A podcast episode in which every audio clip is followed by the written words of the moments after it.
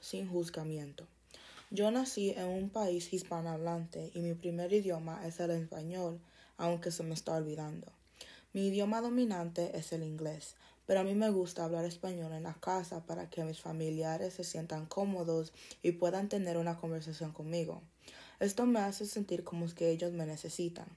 Sinceramente, adoro el hecho que cuando estamos comiendo en familia, yo pueda hablar de chicas o chicos que me gustan y mi hermano o madre puede saltar a la conversación. Mi orientación sexual y mi español en casa es una conexión sagrada entre mi familia y yo.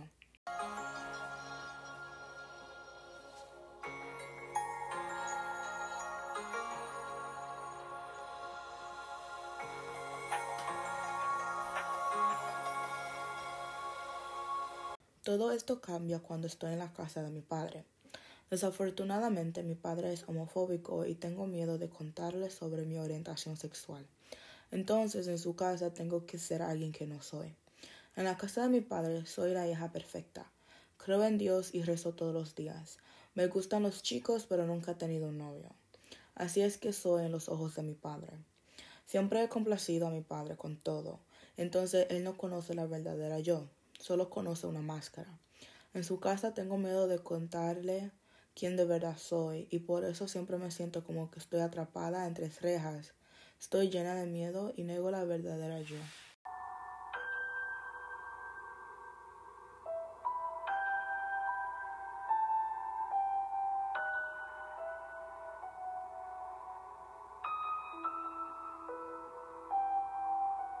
Mis identidades cambian entre la casa de mi papá y la casa de mi mamá, porque en una soy aceptada, mientras en la otra soy negada.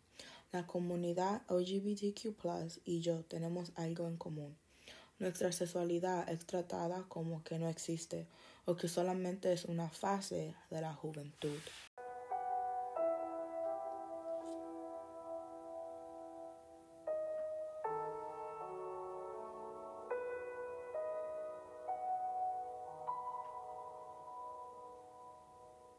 Aunque mi identidad tiene muchas partes y variedades, muchas de ellas cambian fluidamente dependiendo de mi entorno. Las partes de mi identidad que son las más dominantes son las mismas que la sociedad más odia.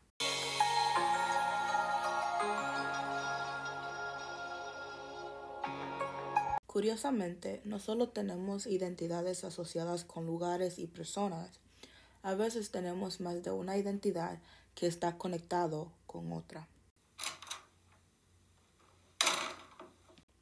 Cada persona tiene un par de identidades que se conectan y son dependientes del uno al otro.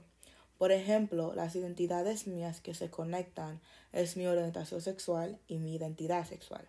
Yo me identifico como bisexual. Significa que me gustan los chicos y las chicas. Y también me identifico con los dos géneros que me atraen. Esto significa que soy bigender y mis pronombres son ella y ella, she, they. Ella es el pronombre que los no binarios pueden usar.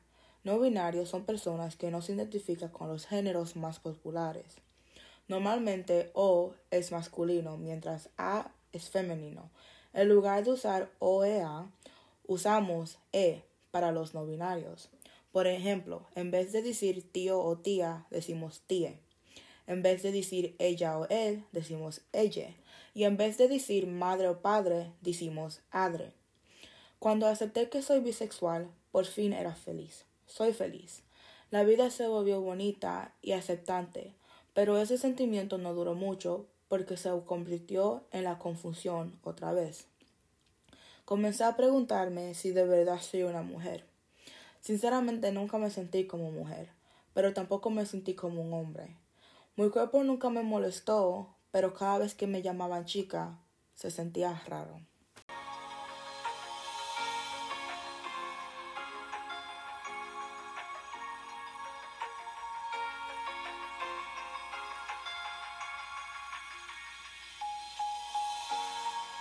Estas dos identidades mías se conectan porque pueden cambiar fluidamente.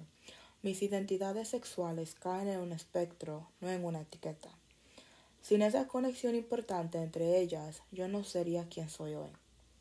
Aunque algunas identidades se conectan, Eso no significa que no sean menos importantes que otras que normalmente son más independientes.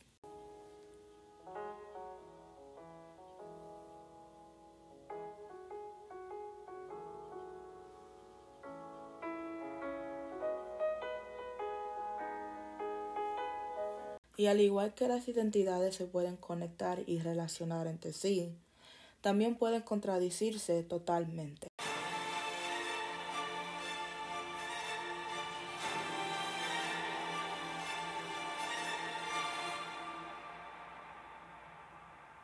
Personalmente, mis identidades no se contradicen, pero eso no cambia el hecho que algunas identidades se pueden contradecir.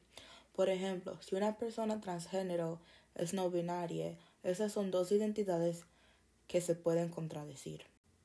Sinceramente no tengo la respuesta de esa pregunta, pero sí sé que ellos no tienen que aplicarse a nadie. Si ellos son una persona transgénero y también es no binaria, tenemos que respetar eso y usar los correctos pronombres.